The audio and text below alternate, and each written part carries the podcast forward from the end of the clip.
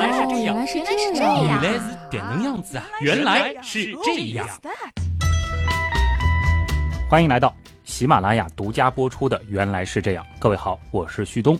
大家好，我是优医生。其实这期节目大家看到名字啊，就知道我们要聊什么了。这里呢，先想做一个小小的调查啊，就是在听节目的朋友当中啊，有多少是已经打了新冠疫苗了？无论是注射了一针还是两针。另外就是有多少是已经接到了可以接种的通知？那么还有就是有哪些朋友已经接到通知，但自己可能又在犹豫到底要不要打的啊？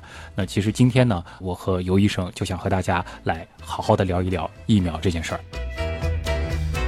尤医生，你的情况比较特殊，对吧？是不是除了参与试验的群体之外，你可能是最早一批接种新冠疫苗的人群啊？对，作为一个医生来说，因为我们属于高危群体嘛，嗯，然后我在今年的一月初，一月三号我就接种了第一剂的科兴生物的灭活的疫苗，嗯然后在第三周的时候呢，又接种了第二剂，相当于我已经在一月二十四号左右的时候，已经完成了两剂疫苗的接种。哦，我倒是跟你还算有点缘分啊！我也是在上周的时候接种了第一剂的科兴的灭活疫苗。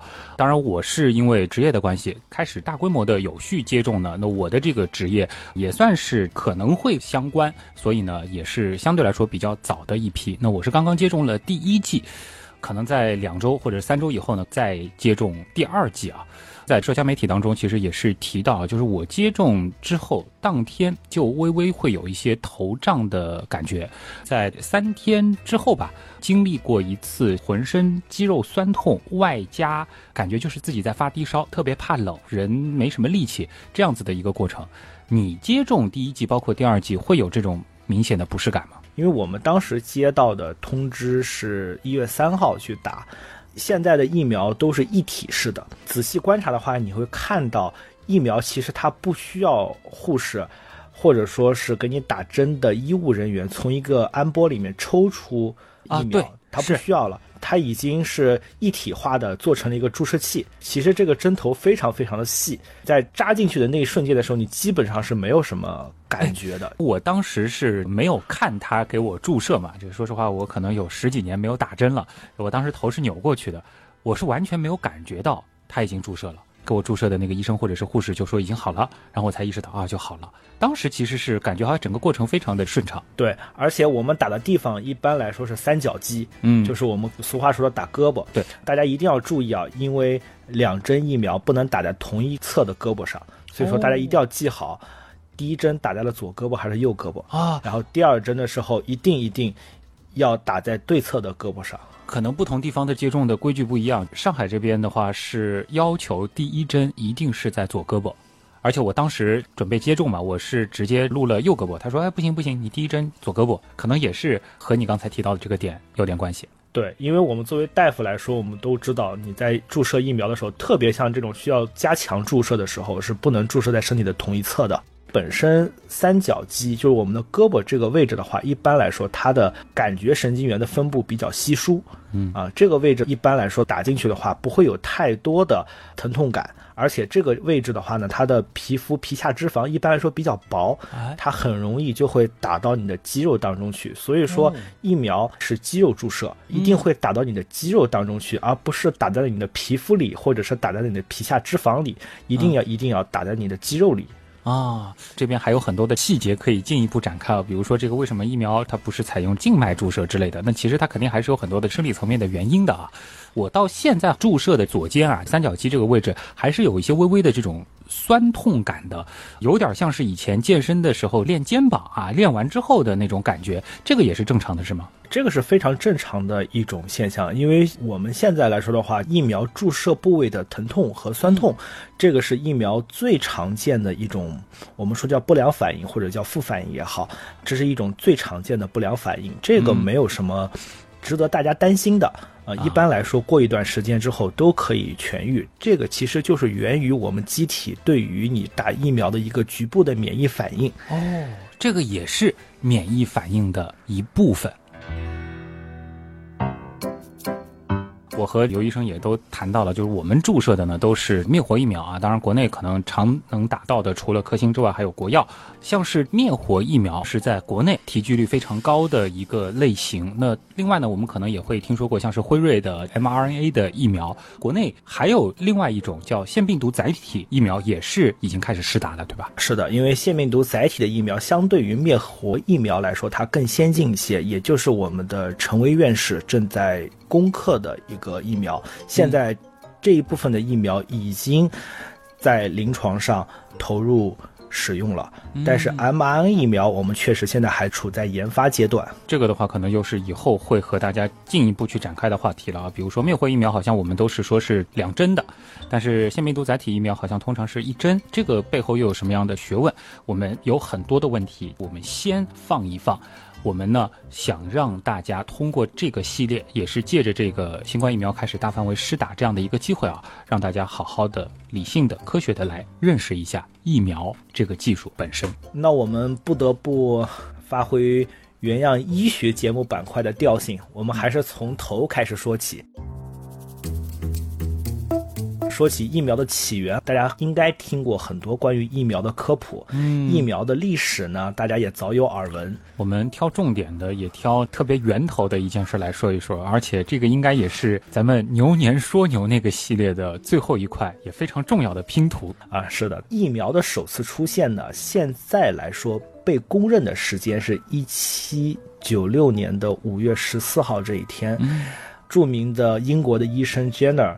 给一个小男孩的手臂上接种了牛痘，用这样的一种低度感染的方式来预防天花。嗯，事实上呢，这位 Jenner 医生把这个疫苗的接种过程用了一个词来表示，叫 vaccination。它的名词形式 vaccinate 就是疫苗的意思。嗯，就是现如今英语当中的疫苗这个词就是由此而来。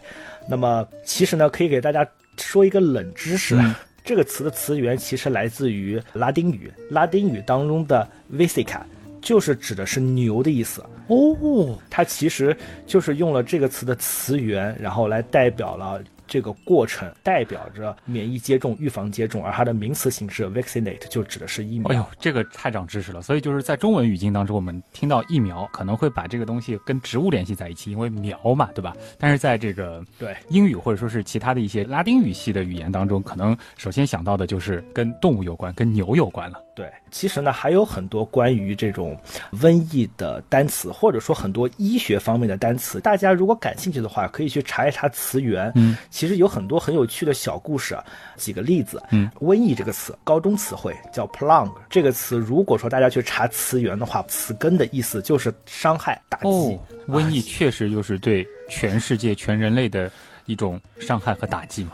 对这次新冠疫情显得尤为的明显。其实还有一个更有意思的词，就是大家可能会出国旅游，在新冠疫情爆发之前，或者说可能在这个后疫情时代，随着抗疫或者说全球防疫的一个放缓以后，也有再次出国旅游的机会。对，大家在过海关的时候，就是海关除了会查验你的行李以外，其实还有个非常重要的功能，就叫检验检疫。嗯。海关它专门有一个检验检疫的那个区域，英文的标识，没记错的话，这个词应该是叫 quarantine。对，感觉这个词好像挺难的。这个词其实它来自于意大利语。嗯，是什么？大家如果说对英语稍微有一点了解的话，Q 这个词打头的，Q 什么什么打头的。都往往和四有关，比如说 quarter，对吧？这个词代表四分之一，所以说这个词意大利语的意思就是四十天。四十天，那四十天和检验检疫有什么关系呢？呃，大家不要忘了，隔离和检验检疫这个词并不是我们现在才有的。其实古人就是中世纪的时候，我们的医学很不发达，但是隔离这一种防控方法。不是我们今天才想出来的，那个时候的人们就已经知道了，隔离是控制传染病的一种非常有用的一种方法。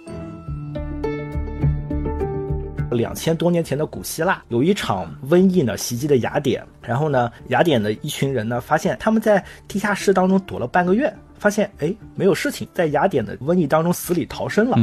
然后呢，在第一次鼠疫大流行的时候呢，当时的教皇直接命令人用柴火给自己围了一道火墙。嗯，然后他把火点燃之后，任何的活物都飞不进去，对吧？这这个基本上实现了生物学的隔离。对，然后人们真正发现物理隔离是有效的防止瘟疫传播的方式，其实来自于第二次的鼠疫流行期间，也就是嗯一六二九年到一六三一年时期的米兰。这是由米兰人无意间发现的。当瘟疫刚到达米兰的时候，米兰人就用围墙直接把发现鼠疫的三家人全部围了起来，不得出入。哦，然后使得整个米兰城在第一年幸免遇难啊。后来第二年呢，是因为、呃意大利人嘛，本身就是有一种浪漫的，是吧追就觉得自己成功了，性格，开始开 party 了，然后开始开 party 了，功亏一篑。但是不管怎么样呢，人们还是在那个时候找到了一种对付鼠疫的方法，啊、就是隔离。哎，你别说，就是隔离。情况和现在的欧美有点像啊，就好不容易疫情这个稍稍控制住，然后就开始松懈了，然后又开始狂欢开 party 了。哎，历史真是 有的时候还是会重演。对，就我们刚刚说的这个米兰的大瘟疫之后，扩散到了威尼斯。嗯威尼斯呢，大家都知道，它是一个意大利的水城，然后威尼斯因为这个瘟疫而变得衰落了。但是呢，他们从米兰的这个抗疫的经验当中学到了，就是说以后所有的船只只要经过威尼斯的近海，你想靠岸，那嗯对不起，先在外海隔离四十天，哦确保这个船上没有潜伏期的病人，才允许靠岸。所以说，四十天这个词渐渐的就被后来用于嗯检验、检疫、隔离这个意思。哦，这个特别长知识，而且这是一个就看上去有点原始、有点朴素，但事实上又非常有效的一个控制疫情的方法。对，如果仔细听这个故事的话，你会发现米兰它曾经发生了两次瘟疫。嗯当时呢，就有人发现了一个问题：第一次出现瘟疫的时候，有一些人得病了，但是很幸运他活了下来。第二次，当这个瘟疫再流行的时候，就会发现，哎，这些人为什么不再得这种疾病了呢？哦，或者说，这些人很难感染这种疾病。啊这个其实就是我们现在疫苗的雏形，或者说是到现在我们可能能够脱口而出说是这些人应该是有抗体了，但是在那个时候，我们起码是观察到了这种现象，但是背后的这个生理层面的原因到底是什么，这个可能还要后面的医学不断的进展才能够最终发现。对，确实是这样子的。嗯刚才呢，其实和游神是简单的说了一下跟瘟疫有关的一些有趣的历史，或者说是一些有趣的冷知识啊。但是我们这次其实要关注的更加深刻一些。前面其实也已经做了一些铺垫了，就是疫苗它究竟是如何发挥作用的，这个应该也是本期的重点了吧？对，这是本期的一个绝对的重点。那么在谈这期疫苗之前呢，其实我特别想说一下全世界或者说我们人类现阶段对于疫苗的观点。嗯，这一点其实非常的重要。其实疫苗的接种是一种简单、安全和有效的方法。它在人们接触有害疾病之前为其提供保护，使可以使人们免受疾病的损害。嗯，疫苗的接种呢，其实就是用你自己的天然的防御机制来建立对于特定疾病的抗感染能力，并且可以增强你的免疫系统。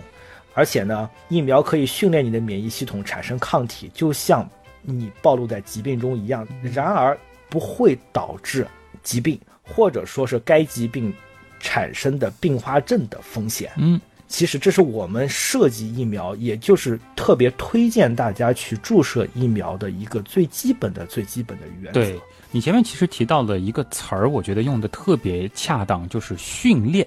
训练我们的免疫系统产生抗体，就有点像我们在开车之前啊，先在机房里面模拟一下，或者说是一些飞行员在开飞机的时候，我们在模拟机里面进行一些操作，训练我们应对环境的能力，但是我们又不会实质上的遭遇真正的危险。那我们这个系列的节目呢，也是希望给大家一些对于疫苗的正确认识啊。这个听完之后，我觉得面对接种疫苗的机会，大家也不应该再有任何的犹豫了，而且呢。现在这个时刻比以往任何时候都更是对自己也是对别人负责的一种表现。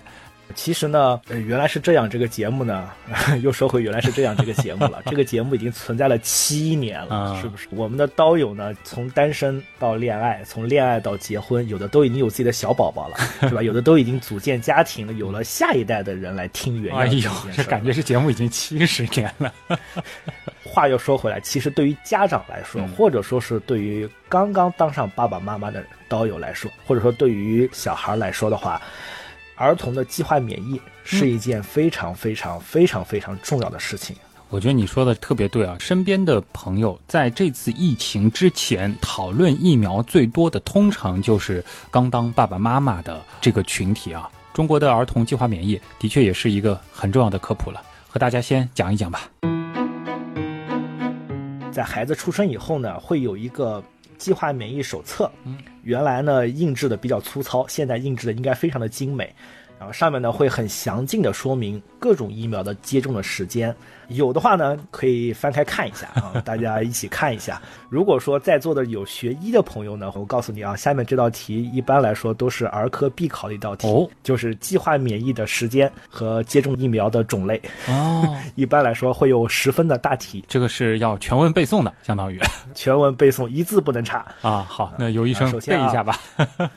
出生二十四小时之内应该立刻接种卡介苗和第一针乙肝疫苗。嗯，一个月的时候应该接种第二针乙肝疫苗，两个月的时候应该口服第一次脊髓灰质炎疫苗。哦，你用了口服，好像我们这一代人应该。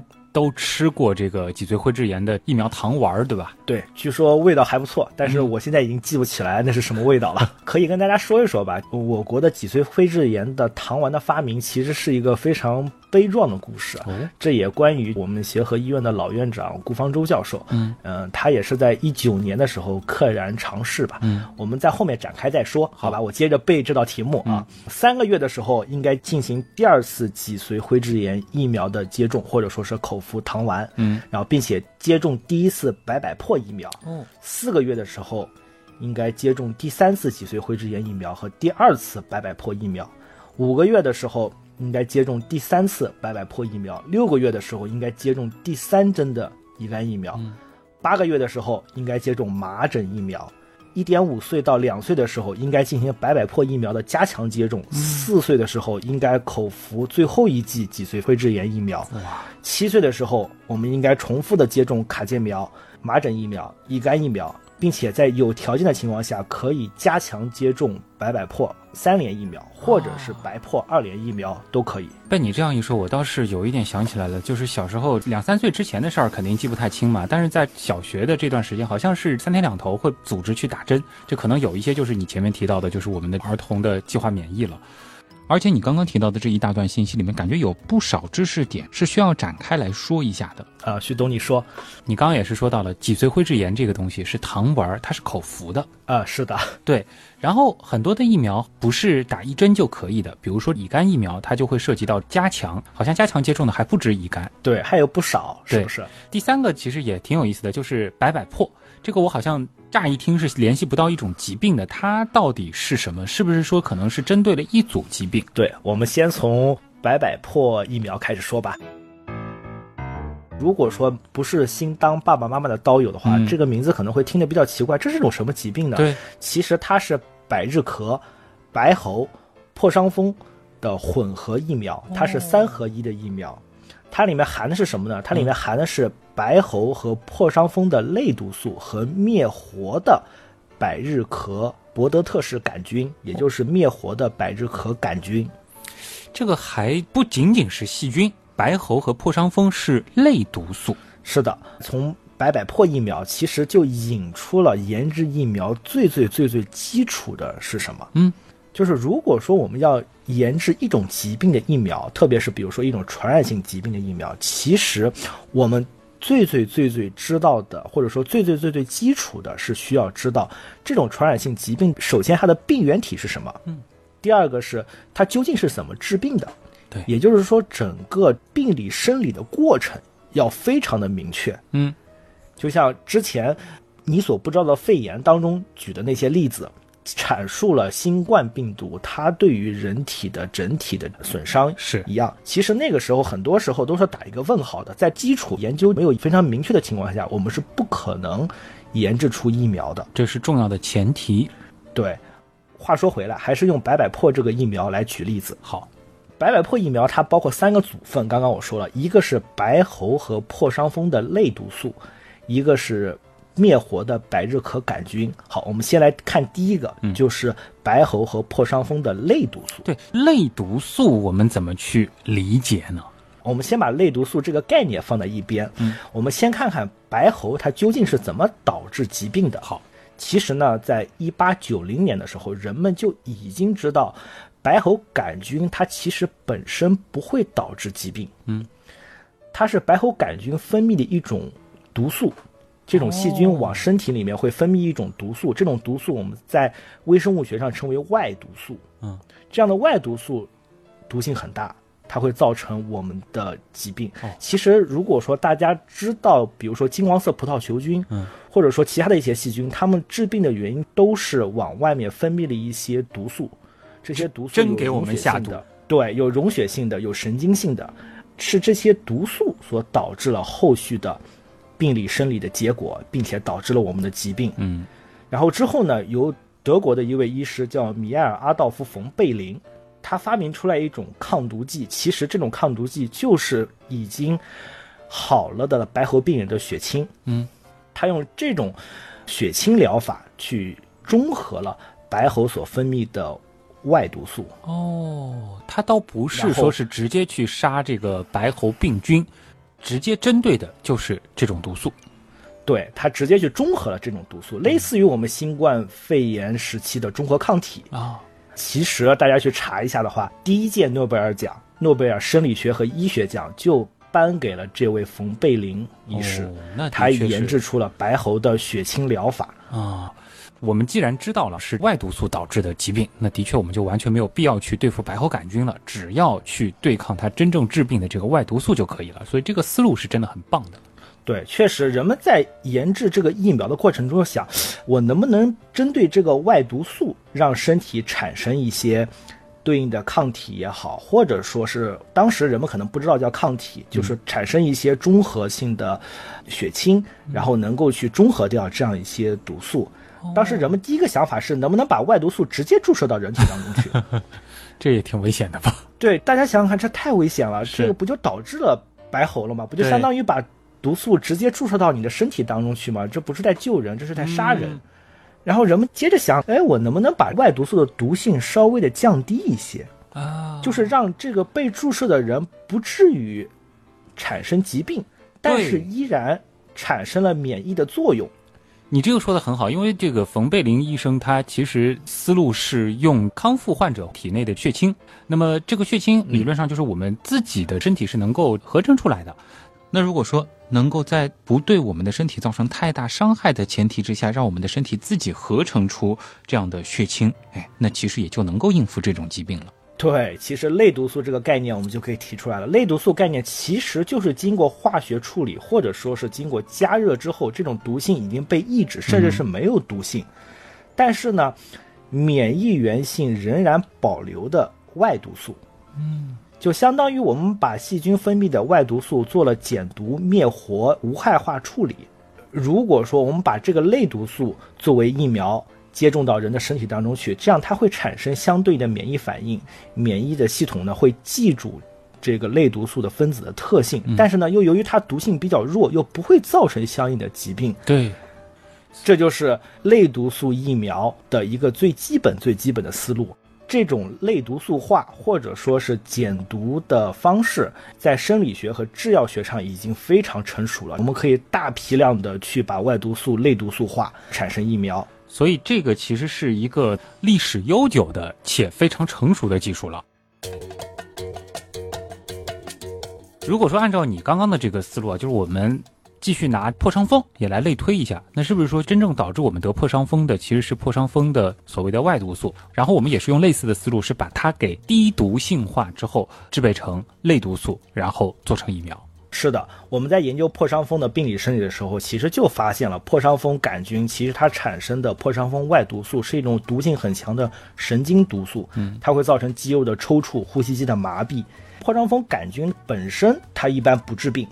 所以说，我们针对于这个外毒素，把它减毒化以后，做成类毒素注射到人的身体当中去，然后让人产生一定的免疫反应。其实，如果说大家有外伤被铁片划到的话，去医院处理的情况下，不仅医生会给你清创缝合，嗯而且他会告诉你你需要打一针破伤风。啊，哎，我们小时候打过百百破了，那为什么我们现在碰到这种外伤还要再去打那个破伤风的疫苗呢？破伤风的疫苗其实它的持久性只有半年到一年左右的时间，哦就是有外伤的话，医生会问你，比如说半年内打过破伤风没有，嗯，或者说一年内打过破伤风没有？如果打过了，就可以不需要再打了。如果说时间已经过了，你仍然需要补接种破伤风疫苗，嗯这是我们后面所要谈论的一个话题。啊，这个是不是小时候可能大家觉得小孩比较皮，比较容易受这个外伤，比较容易有破伤风的危险，所以就在这个百百破里边就把破伤风这一位类毒素也加进去了。呃，是的，因为小孩儿在一岁左右的时候，因为他又能走了，自己又能走了，但是对这个世界又不是很了解，这时候小孩的意外伤害将会成为最大最大的敌人。是，忽然觉得就是儿童计划免疫这件事情，就感觉就是伴随着我们的成长的这个过程啊，给我们加的一道又一道 buff，然后就像游戏里面一样，有的 buff 是永久性的，然后有的 buff 它其实是一个临时性的，但是刚好在那个时候可能最容易遇到的危险。对，而且还有 CD 时间。是的，是的。刚才是把三联疫苗当中的两种啊，一个是白喉，一个是破伤风做了一个解释，但是中间还有一个，它就不是类毒素了，百日咳杆菌。对，其实，在三联疫苗当中最扎眼的就是，哎，这个百日咳怎么是灭活的百日咳杆菌呢？嗯，这个其实还是在于百日咳这种疾病的病理生理，大家研究的已经很清楚、很明白了。就是我们发现百日咳杆菌它是一种革兰氏阴性的细菌。嗯，这种细菌呢，可以简单的这么去理解：如果是葛兰氏阴性的话，那么它主要致病的原因不仅仅是它所产生的外毒素致病，而这个细菌它本身死亡以后，或者说凋亡以后，那么这个细菌它有荚膜、有细胞壁，还有细菌的身体里面的一些成分，这些成分仍然具有一定的致病性。这样的毒素我们称之为内毒素。嗯，那么我们就需要把细菌灭活以后，然后制备成相对应的疫苗，给孩子进行计划免疫。如果说我们光光对于外毒素进行制备类毒素制成疫苗的话，可能达不到预期的预防效果，嗯因为这和百日咳的病理生理有关。那么它所产生的疾病的原因不仅仅是外毒素这么简单，那么细菌本身。它也会造成这个疾病。那么细菌本身在这个病理生理学当中也是承担了一定的地位的。啊，所以也要让我们的这个身体去认识一下。虽然可能更多的细菌导致我们生病的主要原因还是因为外毒素，但是不排除也有一些是内毒素。所以类毒素就并不是所有的场合都适用了，是有点绕口令啊，但是归纳的还是比较好的。能不能再问一下，为什么百百破要把三款合在一起呢？是从个效率的角度去考虑的吗？呃，其实这也是和病理生理学有关。嗯，其实百百破这三种疫苗放在一起的话，它们互相有延长的作用。哦，这个很巧妙啊！听到这儿，有这样一种感觉，包括现在，我相信大部分的刀友应该也都有这样的一个共识啊，就是我们能够做出疫苗的一个非常非常重要，甚至是至关重要的前提，就是要先对这个传染性疾病，包括它的病原体，有一个相对来说比较充分的了解，接下来的事儿才有可能。对，除了我们对于这个传染病的本身的病原体和病理生理过程要非常了解以外，其实我们还需要攻克一系列非常重要的问题。嗯，比如说呢？比如说，我们以外毒素为主要致病毒素的传染病来说，其实我们只要制备外毒素相对应的类毒素就可以了，对对不对？但是大家有没有想过，如果说真的像是百日咳这样的疫苗，我真的是需要用细菌或者是病毒做成疫苗的话，我需要做成减毒疫苗，还是做成灭活疫苗呢？哎，到底是减毒还是灭活呢？一个是让它攻击力变弱，一个呢是直接把它弄死啊，或者是所谓的失去繁殖能力。这个好像是一个选择题。对，而且还有一系列更大的问题摆在后面，比如说细菌，它本身是具有代谢活性的，嗯，那么你很好判断这个细菌到底是被你减毒了，还是被你灭活了，其实还是比较方便的。对但是对于病毒这种介于生物和非生物之间的这么一个群体来说的话，其实 它在静息状态下的话，就像一包盐，嗯，它们不表现出来任何的生物活性，那你怎么去判断它真正的被灭活了，或者说它被减毒了呢？具体的话可以回听上古时代的一期，原来是这样啊，病毒的国度。当时其实对于病毒这种特殊的生命或者是非生命吧，这个描述的还是挺有趣的啊。对，后面又有一系列的问题出来了，比如说我们已经知道了这个病毒或者说细菌在人体内整个的致病过程，但是接下来我们怎么要去分离这样的病原微生物呢？嗯，或者说第二点就是我们怎么把这些分离的病原微生物在体外做大规模的培养呢？因为毕竟你需要生产疫苗，这是一个工业化的过程，你需要有大规模的这样的病原微生物作为一个生产的原料。对，你不能把每一个人的血都抽干，然后去做这么一件事儿，你肯定需要面对一个体外培养或者说是体外增殖的这么一个过程。嗯其实，如果说大家看过一些关于传染病的一些电影的时候，大家一定会在当中找到一些相应的情节，比如说主角非要去出生忘死的去寻找那个第一位感染的病人，对，去分离他身上的病原微生物。其实你可以把丧尸片也理解成是一种跟传染病相关的电影，其实也都会有类似这种情节在。对，这其实就是我们在疫苗研制过程中需要攻克的一座一座大山。嗯，其实呢，在这个时候就可以说回来，就是我们协和的老院长顾方舟教授，他是我们国家病毒方面的专家。在一九五五年的时候，脊髓灰质炎这个疾病在江苏南通发生了大规模的爆发。哦全市突然间有一千六百八十人左右突然瘫痪大多都是孩子，然后并且有四百多人就死亡了。然后病毒随后很快的速度蔓延到了青岛、上海、济宁、南宁这些地方，然后一时间全国疫情大爆发，造成了社会的恐慌，就像当年的上海甲肝爆发一样。然后，一九五七年的时候呢，我们的老校长顾方中从苏联学习回来，然后他临危受命，然后开始脊髓灰质炎的研究工作。他就一辈子把自己的事业献给了脊髓灰质炎。哦，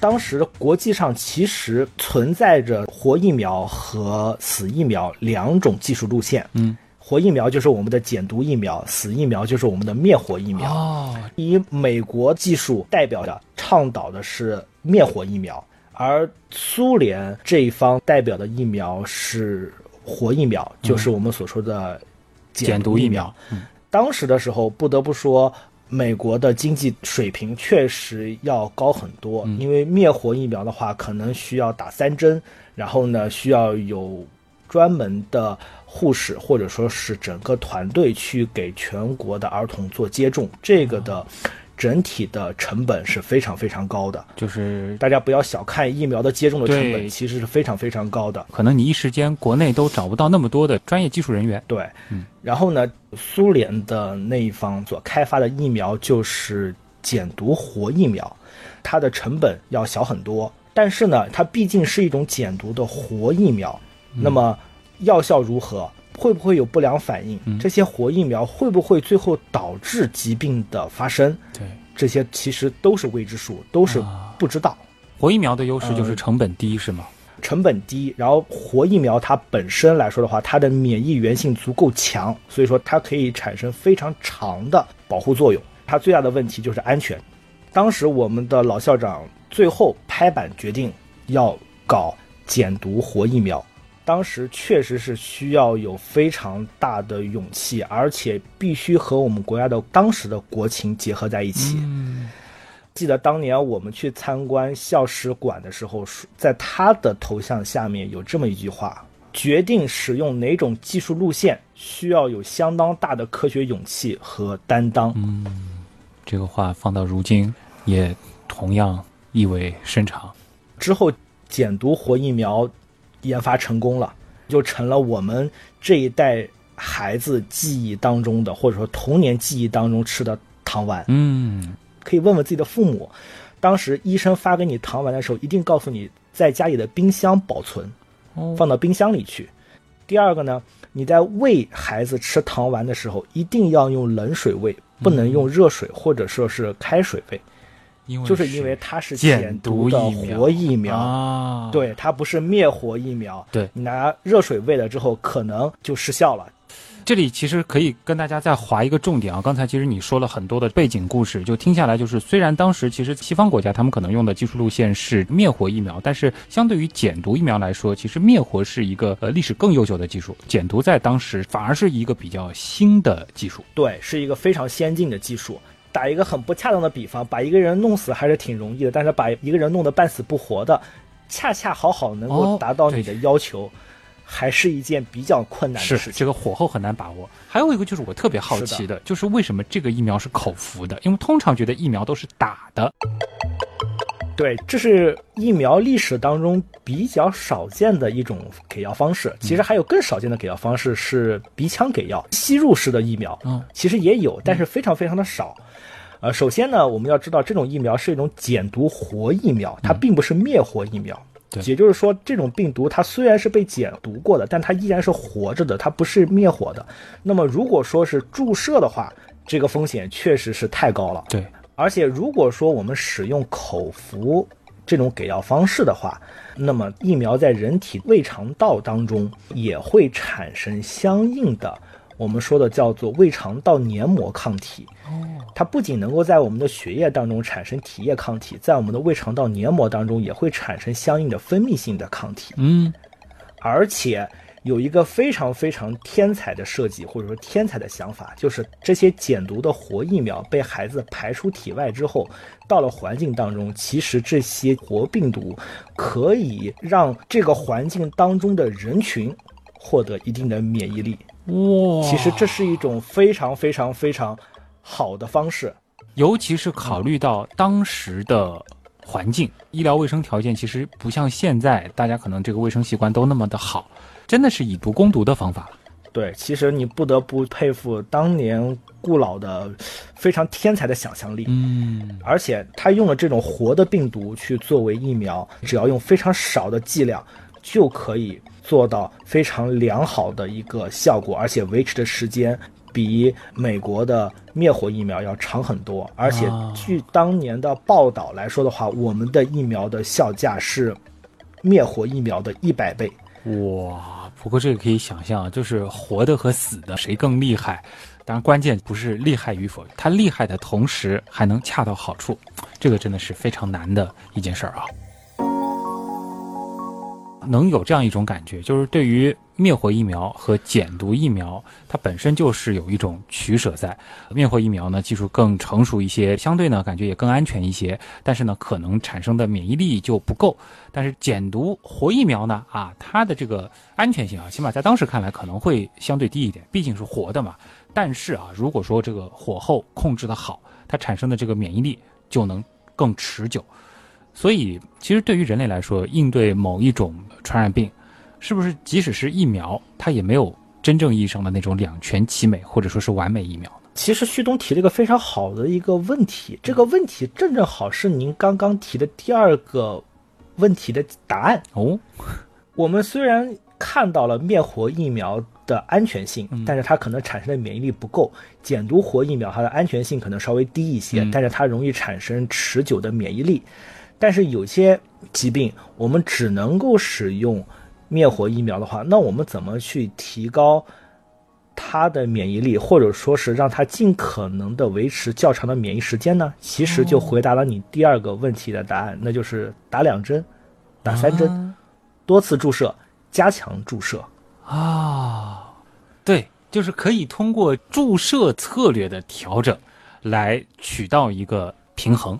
对，通过不断的加强，嗯不断的延长我们免疫所维持的时间。嗯其实这里可以稍稍的和大家深入的说一点点。嗯，毕竟免疫学是每一个 医学生上学时的噩梦。好，稍稍展开一下吧。好，稍稍深入一下，复习一下前面我们在肺炎那些事儿当中学的关于免疫的一些基本知识，或者说我们高中生物的一些基本知识。旭东，进入人体的外源性物质叫什么呢？这个我知道，外源性物质叫抗原。很好啊。或者准确来说，就是它可以诱导机体产生抗体的物质，我们通通可以叫做抗原。嗯，它不仅仅可以是病原体。对，嗯，一般来说，对于我们身体里面发现的不是自身的大分子，或者说有机物，我们都可以作为抗原。比如说，有些花粉会导致人过敏，哎其实花粉并不是病原体，它是一些大分子物质。那么这些外来的大分子呢，通过 B 细胞上的免疫球蛋白识别之后呢，它会激发我们后续的体液免疫。那么经过抗原提成作用呢，活化我们的 T 细胞，然后产生了细胞免疫。这个都是大家高中学的一些基本知识，给大家引入两个小概念，嗯，稍稍的深入一下。一个叫做抗原的抗原性，哦，是不是这个听起抗来非常的拗口？很绕口令啊。抗原性是指的是什么呢？抗原性是指的是这个抗原进入身体之后，它通过体液免疫，最后产生了抗体。这个抗体和抗原的结合能力。哦，如果说我们把这个抗原当做成疫苗的话，其实这是评价疫苗有效的与否的一个重要指标。就是我把抗原打进去之后产生的抗体，这个抗体倒回头来可以非常好的结合我的抗原，起到中和的作用。嗯，这个就是我们疫苗的目的就达到了。啊。对，就是其实注射疫苗，我们可以理解为就是也是注射进去这些抗原。那么疫苗有没有效？其实有一个很关键的点，就是看这个抗原它的抗原性如何。对它产生的抗体最终有没有效？对如果它产生的是无效抗体，那其实这个疫苗就失败了。是。第二个非常小的概念叫做免疫原性，叫做抗原的免疫原性，嗯就是指的是抗原诱导机体体液或者说是细胞免疫的能力。嗯，就比如说花粉，那么这个花粉对于一个人来说，它的免疫原性太强，嗯意思就是说这个花粉会导致你特别强大的啊，体液反应会过。是我对有家人就是这个就是过过。敏，所以说免疫原性是评价疫苗安全性的一个非常重要的指标。哦如果说你开发出来的疫苗免疫原性太强，打进去之后，可能不是你胳膊疼，可能是你整个人都会疼的话，啊，甚至诱发免疫风暴啊，这个就免疫风暴，对对适得这其反了个疫苗的安全性嗯就会有问题。哎，可不可以理解，就是理想中的疫苗，就是它的这个抗原性要足够好，然后这个免疫原性呢，啊，可能要恰当啊，甚至是这个弱一些，才是一个好疫苗的标准呢。是的，就是我们对于疫苗的设计而言的话，我们需要它的抗原性，因为抗原性是我们自己设计的，嗯，需要它有良好的抗原性。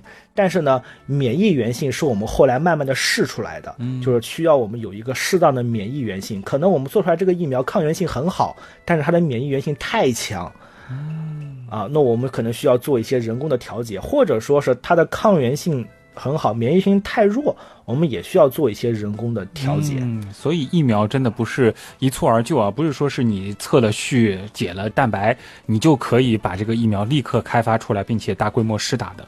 为什么要有那么多的安全性评估，那么多的临床试验？主要就是这些点是需要细细的调整的。可不可以这样理解？我们认识一个传染病，或者说是应对一个传染病的过程，就是首先我们需要认识它，我们需要对这个传染病足够的了解，了解这些病原微生物到底是什么，然后我们要具备把它体外分离的能力，大规模培养的方法。那么有了这些基本的素材，我们就可以不断的去调节疫苗的免疫原性和抗原性，直到最后生产出合适的疫苗了呢？对，其实我们可以这么去理解，就是我们打到我们身体里的那一小小支的疫苗，那一个安波或者说那一个封装好的注射器，其实它包括了四个部分。嗯，第一个就是抗原，就是我们以灭活的形式，或者说以减弱的形式的病毒或者是细菌，然后让它训练我们身体里面识别疾病，然后产生抗体，对于未来的预知的风险呢加以对抗。嗯，这是第一个抗原。第二个呢，就叫免疫佐剂。这个词呢，其实我们可以把它比较简单的理解为，就是我们对于抗原性和免疫原性做人工调节的一些东西。嗯，换而言之，它就是用来调节我们的抗原性和免疫原性的。然后第三个呢是防腐剂，就是为了保证疫苗的效力，我们可能需要在里面添加一些防腐剂。嗯，第四呢，就是稳定剂，就是我们需要在储存或者运输的过程当中呢，去保护疫苗，因为它毕竟是生物制品，它里面毕竟是灭活的病毒，我们也需要一些稳定剂保护在存储和运输过程中的疫苗。这个还真有意思啊！所以疫苗里面不仅仅说是纯净水加上一些抗原，还有一些其他的添加剂在啊。当然，大家千万别因为里边有所谓的防腐剂啊，就不敢打到身体里了。这个是为了保持疫苗的这个效力啊。而且疫苗其实不同于普通的药品啊，它确实是需要一个地区或者说是一个国家整体的行动起来，它才会有作用。它不是说是一个人吃了一个人打了就好的。而且你前面提到的脊髓灰质炎疫苗，这个真的是让人太佩服了。就是排泄到环境当中的减毒疫苗，它也会带来环境中的人群保护。如果说是回到之前用过的游戏的比喻啊，就有点像是加了一个光环似的，同时还能够直接保护周围的人，能够让。周围的人一定程度的也加上一个 buff。对，还是话说回来吧，话说到我们最前面所说的一些偏见，或者说一些谣言啊，打引号的谣言。嗯，我在临床上经常能听到一些鼓吹这个进口疫苗的声音，或者说是觉得进口疫苗比国产的疫苗会好很多。但是我从一个专业的医生角度上来说，只要是合格的疫苗，在有效期之内，生产批号是合格的。那么，我们国内的生产的疫苗，不论是实验的群体也好，还是从疾病流行谱的角度来说，我们肯定比进口的疫苗更适合国人。嗯，所以在这方面来说的话，其实我们还是要更相信 Made in China。对，我也非常同意这个观点啊。而且每一个国家或者说是每一个地区，它流行的疾病的类型，包括人，可能都会有一些差异。进口它不代表就是好。对的，其实如果说大家去一些非洲的国家，比如说肯尼亚，嗯。你在入境的时候，其实移民局的官员他会详细的去看你的身份，但是有一个非常重要的一点，就是他让你在入境之前一定要完成一种疾病的疫苗，叫做黄热病的疫苗。我们把那张卡称为黄卡，因为它是黄黄色的。对，对，这就告诉大家，其实不同地域它流行的疾病谱是不一样的。嗯，比如说我们在国内，我们经常打的乙型脑炎病毒的疫苗，我们经常会听到叫 A 加 C。就是 A 群乙型脑炎病毒和 C 群乙型脑炎病毒，其实大家有的时候会问 B 去哪儿了，嗯，因为 B 在我们国家不流行，或者说这个疾病谱里面没有 B，那我们就不需要对于 B 型的乙型脑炎病毒进行对应的计划免疫，而在其他的欧美国家，它主要流行的是 A 型和 B 型，或有的时候是 B 型和 C 型，那么它所生产的疫苗肯定是倾向于他们本国的。人民，嗯，那么你在注射这样的疫苗之后，其实可能跟我们国家流行疾病的疾病谱就不重合了，这样反而没有起到一个计划免疫或者说是一个良好的免疫作用和免疫效果。其实，在疫苗这个层面上，不一定进口就是好的。对，尤其是像新冠疫苗，如果是希望这场疫情能够尽早的彻底的过去的话，最关键的就是轮到你打的时候，赶紧打。快点建起免疫屏障，这才是最重要的事情啊！我在另外一档节目当中，其实也做过一个类似的比喻，就是我们为什么要打疫苗？除了保护自己以外，我们其实也是共同在参与建立人群的免疫屏障，或者说是筑起这个免疫长城的这样一件事情。其实每一个。接种疫苗的人都会成为这个屏障的一部分，都会让这个屏障更加的坚固。打的人足够多了，其实那些没打的人也就受到保护了。但它的关键还是需要有足够的人去接种。是的，当然接下来还是要和大家详细的来说一说，就是现阶段让大家非常非常关注的就是新冠疫苗，无论是灭活疫苗，还是 mRNA 疫苗，又或是腺病毒载体疫苗。这些它到底是什么样的技术？它们之间到底有什么样的优势和局限性？这个其实也非常期待有医生和我们从专业的视角进行一个解析啊。好啊，那我们还是依照原来是这样医学板块的日常，我们下回分解。嗨，原来是这样，就是这样。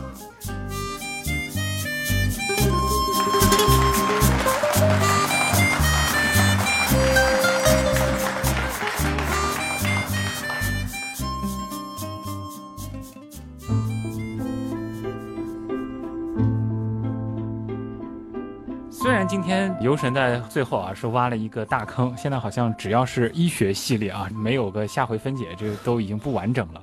但是还是把一些重点的信息已经和大家透露了。比如说最开篇的时候，我们也是跟大家说了，能打赶紧去打。另外就是说你要去比较国产和进口，不要去等，不要去犹豫。其实国产的安全性，包括它的这个有效性等等的，我们都是可以放心的。是的。其实最开始的时候啊，我们在分享自己各自接种新冠疫苗的体验的时候啊，都谈到了疫苗接种之后啊会出现的一些身体上的感受，好像这个相比之下，游神身体本身的给你能够感受到的那种不适感，并不是特别明显，是吗？整体身体感受到的感觉不是很明显，但是呢，大家都知道嘛，正好也就是我打完疫苗之后去复查了我最后一次的 HIV 的检测，正好也查了一下我的肝肾功能，确实是，嗯，身体里面有一些比较激烈的一些变化，但是这些变化的主观感受基本上我没有什么特别大的感受。这些变化不是阻断药物。所引起的肯定不是阻断药物所引起的。呃，我去咨询过病毒学方面的专家，他说这个应该是你接种完疫苗之后身体的一个反应。这个反应你可能主观感受上不会有，但是呃，你的身体里面确实是在做对抗，就是说明你打的疫苗是真疫苗，不是假疫苗。那像我这种这个注射完之后立刻就有一些感觉，然后在大约三到四天的时候感觉非常强烈。这个是好事儿还是坏事儿呢？其实这是一个非常典型的免疫过程，从我们身体里面接触抗原，诱导体液免疫，体液免疫之后诱导我们的细胞免疫，其实它需要有一个过程。这个过程并不是你打完之后立刻就有的，那么打完之后往往会出现一些局部的症状。比如说注射部位的酸痛，或者注射部位的疼痛、红肿，那么紧接着会出现全身的症状，这也是符合我们免疫学的或者说身体免疫的一个基本的啊过程。那也说明，就是说我的这个疫苗应该是真疫苗，然后我的免疫系统啊已经是正在被训练了。啊，说不定这个保护力已经开始悄悄形成了。是的，好的，放心吧，肯定是真疫苗。长舒一口气啊，这边还是做一个小小的呼吁啊，就是如果说原样的刀友，你有这样子的这个接种疫苗的机会，一定要珍惜啊。然后说一个这个个人的一个怎么说呢？我的一个小私心吧，就是为什么我得到这样的通知的时候，毫不犹豫第一时间就报名，而且这个最快的时间就去预约了。我也是怎么说呢？很期待，比如说我特别喜欢的这个出境的旅行啊，就这样子的一些事情能够早日的恢复。而那个时候，我相信可能在相当长的一段时间里面，疫苗接种应该是你能否出去以及回来之后不会被一个长时间的隔离的一个重要的前提吧。是的，对于一种传染性疾病来说，它被攻克的那一天往往是特效药或者是疫苗。嗯，但是我们已经看到了疫苗的曙光。我也真心的希望这次新冠疫情能够。快点过去，让我们恢复到可以出去旅游、出去浪的日子。对，如果说抗疫的这个上半场是大家好好的在家待着啊、宅着，这就是在抗疫。那么对于我们普通人来说啊，不像尤医生这种直接能上一线的，我们普通人的，呃，接下来一个能做的、力所能及的事情，就是积极的去参与接种。是的，大家关于疫苗的一些想法，或者说是你的一些顾虑、疑问啊，都可以在我们这一期节目的评论区当中来留言。那么我和尤医生呢，也都会去看一些比较棒的问题啊，我们也会争取在下周的节目当中给大家做一个及时的答疑解惑。那么以上就是本周的原来是这样，感谢通过所有方式支持和帮助我们的朋友。原样的发展真的离不开大家哦。我是旭东，我是优医生，咱们下周接着聊，拜拜，记得打疫苗哦。